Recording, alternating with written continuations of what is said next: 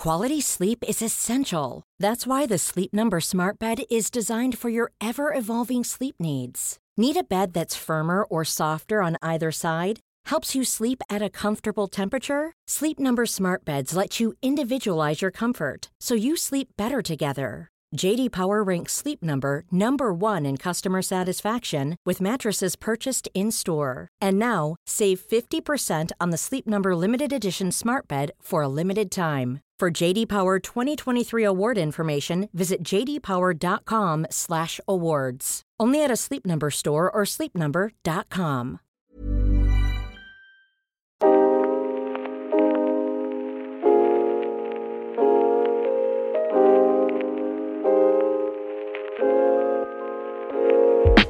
Bonjour tout le monde. Bienvenue sur le comptoir de la psychologie. Alors merci beaucoup de tendre l'oreille aujourd'hui pour une nouvelle thématique, une thématique sur le vieillissement. C'est marrant parce que en prenant mes notes où j'avais écrit que je voulais faire un épisode sur le vieillissement il y a déjà un moment, mais je pense que je me restreignais en me disant bon, on m'a jamais demandé, comme si justement c'était un sujet pas très attirant, qu'elle allait pas concerner beaucoup de monde, alors qu'en réalité J'espère que je vais arriver à faire passer l'idée que ça concerne tout le monde et que ça peut être entendu, réfléchi, pensé, argumenté, questionné, euh, peu importe là où on en est. Mais en tout cas, je vois qu'en écrivant la thématique du vieillissement sur mon carnet, j'ai eu du mal à l'orthographier. Où est le E? Où est le I? J'ai dû me reprendre à deux fois pour écrire le mot vieillissement sans faire de faute. Est-ce que c'est parce que je l'écris peu? Est-ce que parce que c'est pas un terme qu'on a eu tendance à beaucoup apprendre ou euh, lire dans son entièreté ou de témoigner d'une réelle attention? Est-ce que c'est mon inconscient qui ne veut l'inscrire, l'écrire correctement? Puisqu'il vaut mieux passer son chemin plutôt que de parler du vieillissement, de la perte, comme j'en viens donc à perdre le E, le I, de où est-ce qu'ils sont situés? Enfin bref, J'espère que c'est un épisode qui va vous intéresser. Autant que moi, c'est une thématique qui m'anime depuis de nombreuses années, de comment penser le vieillissement, comment accueillir les vieux, mais aussi la vieillesse en séance, la pensée chez chacun, etc.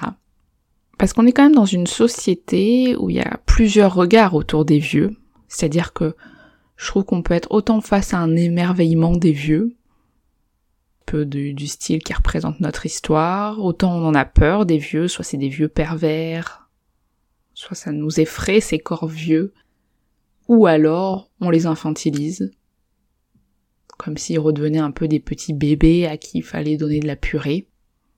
Donc dans tous les cas, il y a quand même quelque chose qui est pas adapté, adéquat je pense, à avoir une réflexion sur la vieillesse.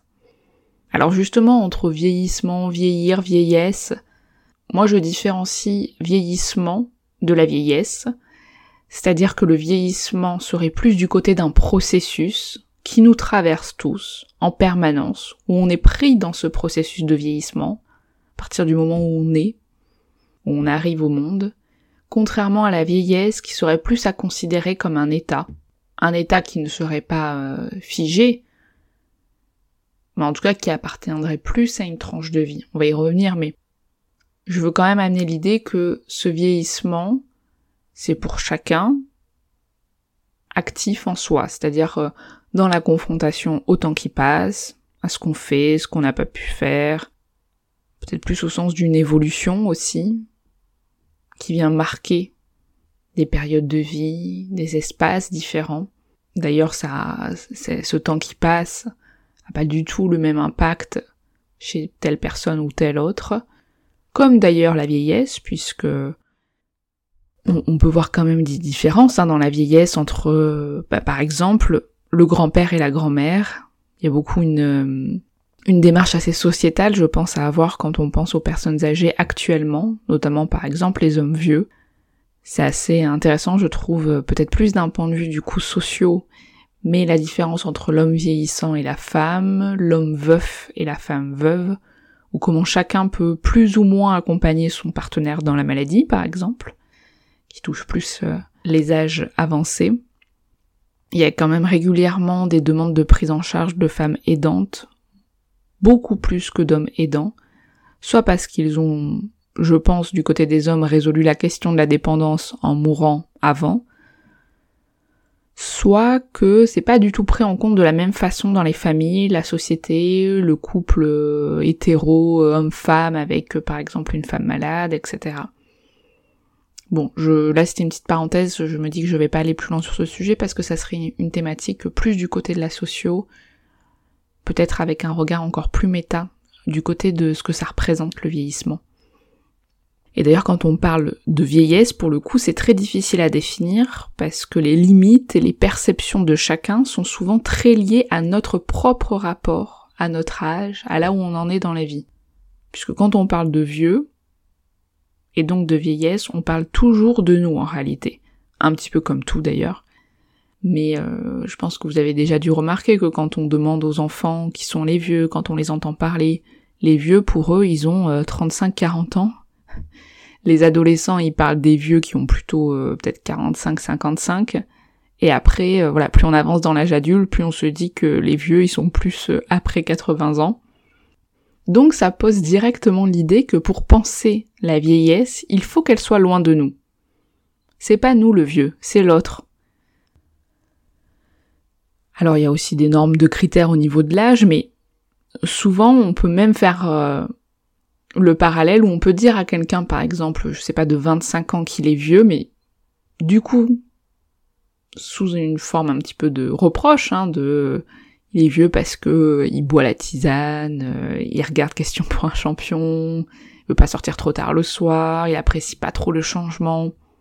Donc, on voit directement que être vieux, ça donne des représentations d'une personne qui ne veut pas ne peut plus, ne veut plus se mettre en mouvement, que ce soit dans le lien aux autres, dans l'investissement, dans le fait de bouger, de changer, d'évoluer, d'être dans des projets, etc.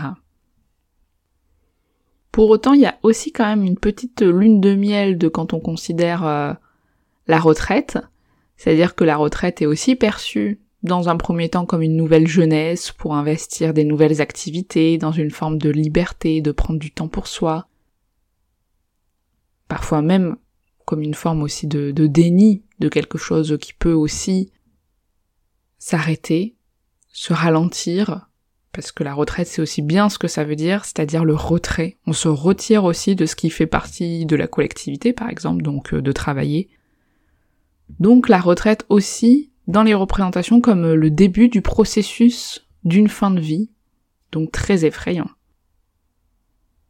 Il faut pouvoir différencier, je pense, le processus de vieillissement, voire la vieillesse, d'un point de vue physique ou d'un point de vue psychique. Les deux sont en interrelation continuelle, mais on peut quand même dire que physiquement, le corps est amené à avoir des capacités, des aptitudes physiques moins efficientes, être dans des mouvements de perte corporelle, quand on avance beaucoup dans l'âge. Et c'est d'ailleurs souvent ce qui dérange beaucoup, qui est frais, qui a du mal à être entendu, c'est-à-dire les personnes âgées parlent régulièrement de leur perte corporelle, de leur corps, de ce qui ne fonctionne plus. Et pourtant, d'un point de vue de, regard qui se situe hors de la vieillesse, ce corps prend de la place. Il peut faire détourner le regard, il peut mettre mal à l'aise, faut que ce soit un petit peu loin. Et à côté de ça, on peut s'interroger sur le vieillissement euh, psychique qui ne va pas de soi. Et c'est peut-être ça aussi qui peut, tout cas de mon point de vue de thérapeute, nous questionner, c'est-à-dire que parler de la fin de vie, ou du fait qu'on n'a plus de projet, que la place est aux autres, qu'on attend la mort, que c'est terminé pour nous, ça devrait pas être considéré comme un prérequis de la vieillesse, comme euh, un passage obligatoire de pensée de processus. Je trouve qu'on a tendance à beaucoup dénier la dépression d'ailleurs chez les personnes âgées, ou la considérer du côté du normal, de l'habituel de cette période de vie. Ce qui est dommage parce qu'en réalité, euh, que ce soit les, le corps médical ou les proches, etc., sont parfois euh, peu attentifs ou peu questionnants concernant ces phrases de fin de vie, de mort à attendre, etc. Alors qu'elles soulignent quand même un, affect assez dépressif selon moi. et pas quelque chose qui est corrélé au fait de vieillir. Je pense qu'on l'entend pas parce qu'aussi, euh, encore une fois, il y a la peur de vieillir. Hein. Les vieux, il faut en même temps qu'ils soient pas trop proches de nous. Faudrait pas que ce soit contagieux d'ailleurs hein, d'être vieux. Hein. Et en même temps, on entend en permanence parler d'eux au regard de leur fragilité et de nos inquiétudes. Donc là, ça s'est pas mal emballé en plus avec Covid, canicule, les EHPAD, la maltraitance, les aidants, Alzheimer. En gros, c'est vraiment, euh, d'une certaine façon, le fléau des vieux. On voit pas beaucoup ce que les vieux nous apportent, nous permettent, à part peut-être de fournir euh, un peu plus les livres d'histoire euh, de leurs témoignages, mais sinon, ils sont quand même rangés au niveau un peu de, de la plaie de la société le caillou dans la chaussure qui dérange. Alors pourquoi ça serait à ce point compliqué de percevoir du côté des vivants, du côté de quelque chose, du côté d'une existence, d'une vie, les vieux Alors je pense qu'on peut déjà parler de la crainte de la dépendance. Souvent d'ailleurs c'est ce qui revient dans la peur de vieillir, c'est être dépendant, ne plus arriver à faire soi-même. Pour autant, on peut aussi se dire que la dépendance, c'est quand même un processus qui se répète. On est dépendant, on fait partie des rares espèces qui ne peuvent pas se débrouiller seules si on est lâché dans la nature au bout de quelques jours de vie. Donc le nourrisson doit être en permanence nourri, déplacé, protégé des dangers. Et ça, ça peut être fait que parce que le nourrisson est dépendant. Il y a d'autres espèces aussi, euh, le bébé est abandonné en pleine nature, les chances de survie se diminuent, mais pour autant, peut s'en sortir. Un bébé, c'est pas le cas. Si vous le lâchez en plein milieu de la forêt et que vous revenez deux semaines plus tard, à part s'il a trouvé euh, un autre adulte pour justement s'y accrocher et en être dépendant, il y a moyen que quand vous reveniez, le, le bébé n'ait pas survécu. Expérience à ne pas reproduire chez soi, bien entendu donc les questions de dépendance en grandissant sont infinies. Il y a aussi toutes les dépendances aux objets, aux addictions, aux relations, à la famille, au travail. On voit que c'est quelque chose qui revient très régulièrement. Cette peur d'être dépendant ou alors le besoin de faire un travail pour être bien seul, bien indépendant. Alors qu'en réalité on est quand même une espèce très dépendante des uns et des autres. Mais c'est toujours quelque chose qui anime beaucoup les discours en étant soit dans le trop, soit dans le passé, sur quoi on s'accroche, qu'est-ce qu'on fixe, qu'est-ce qu'on peut être décollé, etc. Et pour autant, la dépendance, en vieillissant, elle est de l'ordre de l'impensable, de l'interdit. Et il y a un taux de suicide quand même très élevé hein, chez les personnes âgées, parce qu'il vaut mieux partir avant d'avoir besoin des autres. Et le fait qu'un vieux soit dépendant de nous, c'est aussi très difficile à vivre, notamment par exemple dans les situations en tant qu'enfant, on en vient à s'occuper de son parent. Ce renversement de situation peut amener à énormément de détresse, et c'est souvent d'ailleurs des périodes de vie comme ça euh, où il y a plus de demandes de prise en charge psychologique, parce que je pense qu'il y a des choses un petit peu qui se qui sont un peu en miroir. Bon, là on va pas y venir euh, aujourd'hui, mais c'est l'idée que l'indépendance serait une quête de toute une vie, alors qu'on est naturellement des êtres dépendants. Et Jean-Marc Talpin, qui a beaucoup écrit sur euh, la vieillesse, le vieillissement, en lisant Freud, fait le parallèle du sentiment de DZ. DZ dans le sens de d'aide, mais aussi dans le sens de, de détresse, c'est-à-dire la perte du secours de l'adulte pour le bébé. C'est-à-dire que en étant tout petit, comme je vous le disais, on est quand même soumis à la disponibilité et au bon vouloir de l'adulte, qui peut être d'ailleurs particulièrement présent, mais aussi particulièrement absent, défaillant. Et donc ce sentiment de dépendance absolue va progressivement se diminuer pour acquérir un peu plus d'indépendance, d'autonomie, mais pour cela il faut quand même que ça soit possible, au sens qu'on ait pu être suffisamment rassuré par l'adulte, qui a pu faire euh, son taf, hein, si je peux dire, donc en fonction du vécu de ce besoin de l'adulte, de sa disponibilité, de sa réassurance, ça va potentiellement marquer comment on vit les prochaines étapes de notre vie avec la dépendance. Parce que si cette situation de dépendance a été de l'ordre de la crainte, de l'angoisse, de l'abandon, de la disparition, etc., on peut supposer que le corps s'en souvient. Même si cela s'est passé dans les premiers mois de vie, ça fait trace quand même. Et d'ailleurs, Talpin, il le mentionne aussi, cette idée que narcissiquement, on a en permanence besoin de croire qu'on s'autosuffit. Le narcissisme espère l'autosuffisance.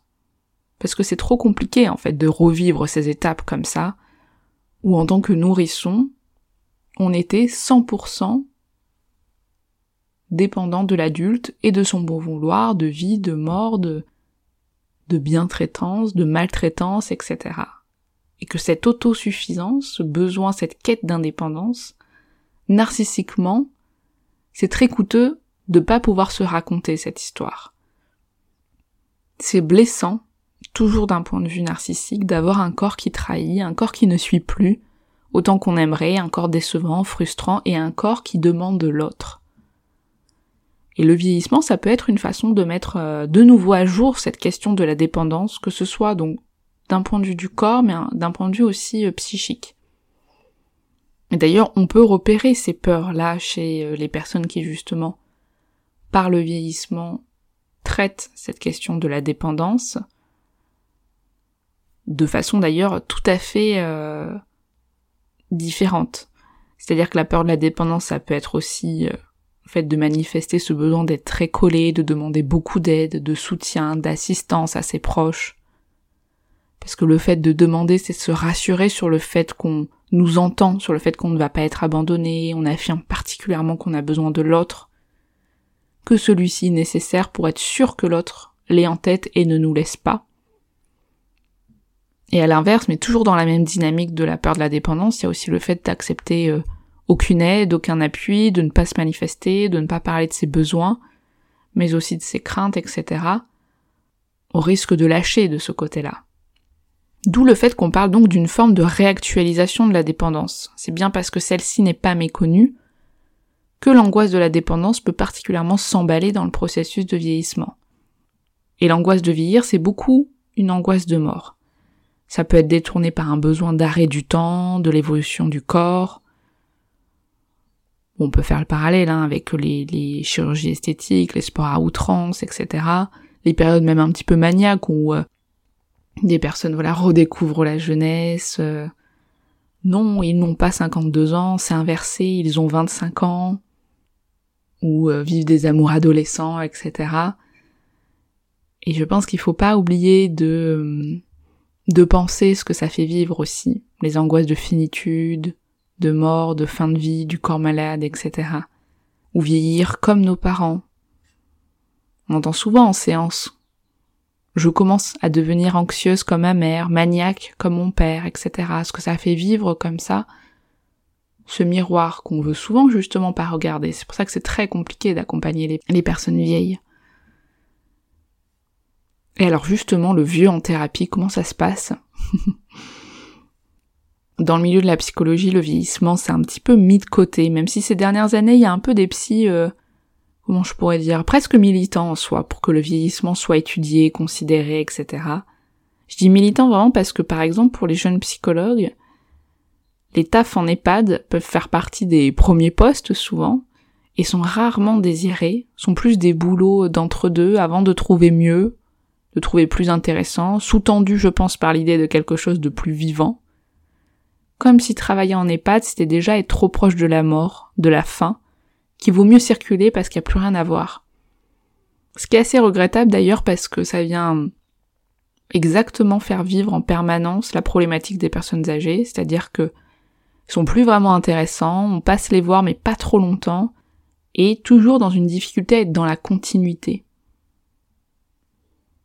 Alors la psychanalyse n'a pas aidé hein, au, départ puisque pour Freud pendant longtemps il a totalement exclu les personnes âgées. Il disait qu'il y avait beaucoup trop de, situations, de matériel, d'affect à penser pour les accueillir. Bon, Jean-Marc Talpin, de nouveau, il répond assez justement puisqu'il dit que bah c'est un peu bête puisque même pour une euh, personne relativement jeune, il peut y avoir énormément de matériel à traiter. On peut se retrouver face à énormément d'éléments, même si euh, dans le sens, ce que je veux dire, c'est qu'on peut mettre euh, 15 heures pour parler d'un an de sa vie, on peut mettre 15 heures pour parler de toute une vie. Et que ça, c'est quelque chose de très subjectif. Et on peut d'ailleurs se retrouver face à une personne âgée qui, au contraire, trie énormément en évoquant directement ce qui peut-être a du sens pour elle ou pour lui, mais que peut-être le travail du thérapeute va rester du côté de percevoir ce qui n'est pas dit, ce qui peut être évincé dans le discours. Freud disait également que les personnes âgées avaient du mal à bouger au sens d'une libido un peu euh, engluée. Alors c'est des idées préconçues qui sont largement partagées, je trouve, aujourd'hui dans la société par les proches et par les personnes âgées elles-mêmes. C'est-à-dire cette idée de oh à mon âge on ne change plus, ou de dire bah oh c'est une mamie, c'est pas maintenant que je vais lui faire changer d'avis ou que je veux remettre en question ses habitudes, sa façon de percevoir, ou c'est trop tard pour moi maintenant. Encore une fois, Talpin y répond en disant que ce n'est pas la ce n'est pas la libido qui ne peut être déplacée. Libido toujours au sens des investissements, de ce pourquoi on tient, ce qu'on ne lâche pas, là où on s'implique. C'est pas ça en fait qui est englué et qui ne permet pas le changement. C'est plutôt que face à un environnement qui peut en permanence beaucoup bouger en termes d'angoisse, de perte, etc., c'est plus difficile de se déplacer. Parce que quand on pallie à plusieurs pertes, on peut se fixer à d'autres éléments afin que tout ne soit pas en permanence bousculé. La continuité d'être, la continuité d'existence pour les personnes âgées peuvent être d'autant plus importantes dans la stabilité. Donc bouger d'un point de vue identitaire, c'est justement encore une fois bouger alors que les changements sont déjà euh, fréquemment subis et pas choisis. Et ça reste une, période de vie où la question de la perte, elle est omniprésente quand même. Donc je disais que voilà, l'accompagnement des vieux, c'est un petit peu un sous-accompagnement. Hein. Il y a cette représentation-là dans le milieu, je trouve, thérapeutique. Il y a aussi des fois des petits euh, éléments contraires, euh, plutôt de fascination, hein, même de chez certains psys, qui adorent les vieux, où c'est très intéressant les vieux, qui euh, parlent de leur histoire. Mais je me dis toujours, mais je, c'est du travail en fait, c'est pas une biographie qu'on entend. Et d'ailleurs, l'idée, c'est pas de dire qu'on adore les vieux, parce que là, on est, on n'est pas vraiment du côté de la clinique ni de la rencontre. Justement, si on pense que en termes de période de vie, comme si on allait ouvrir un vieux grimoire euh, Castor qui va nous raconter ses histoires. Et là, c'est plus du côté un peu d'un fétichisme, même un peu malsain. À côté de ça, faut pas être dans l'idée que les vieux sont très fragiles, faut les soutenir. On oublie souvent euh, ce qu'ils sont en dehors de leur vieillesse c'est-à-dire que le vieux ok, mais euh, qu'en est-il du bébé, de l'enfant, de l'adolescent qu'ils sont? Qu'en est-il de la sexualité? Donc toujours être du côté quand même du vivant. Je trouve que les euh, consultations un peu de soutien n'ont pas lieu. Enfin vraiment, je pense que un vieux peut se mettre au travail d'un point de vue thérapeutique. Il peut aller en analyse, il peut faire une psychothérapie. Selon moi, en tout cas, c'est mon point de vue. Et je trouve que ramener l'idée que ça serait que de l'ordre de soutien, ça serait justement avoir en tête que ça serait que justement porter un peu quelque chose qui de toute façon va aller vers la déchéance, va aller vers la mort, et c'est quand même euh, les renvoyer toujours à cette problématique-là, comme s'ils étaient un peu dans l'attente entre la vie et la mort et qu'on les on les portait un peu jusqu'à ce que ils puissent passer de l'autre côté. Donc vous voyez qu'en tant que professionnel ou même personne qui porte un avis, un regard sur la vieillesse, c'est important de s'interroger sur soi. Puisque nos représentations de la vieillesse, de la perte, de l'autonomie vont avoir une influence sur comment on accueille, comment on perçoit une personne vieillissante.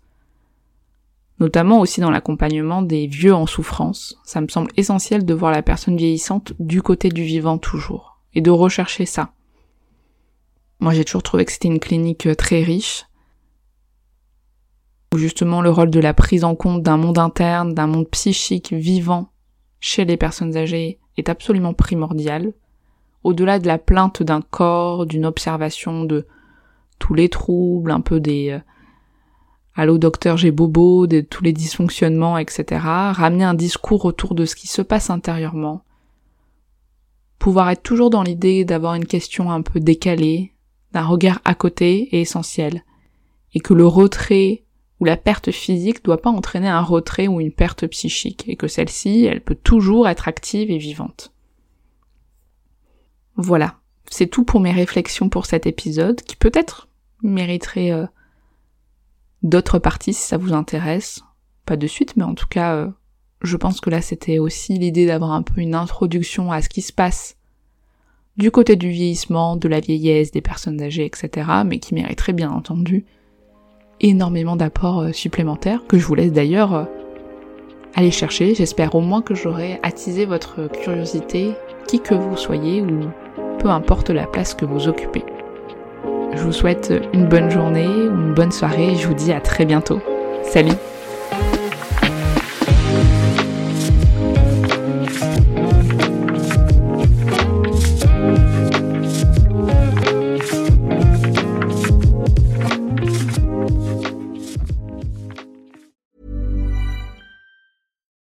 deserves the best, and there's no better place to shop for Mother's Day than Whole Foods Market. They're your destination for unbeatable savings, from premium gifts to show-stopping flowers and irresistible desserts. Start by saving 33% with Prime on all body care and candles. Then get a 15-stem bunch of tulips for just $9.99 each with Prime. Round out Mom's menu with festive rosé, irresistible berry chantilly cake, and more special treats. Come celebrate Mother's Day at Whole Foods Market.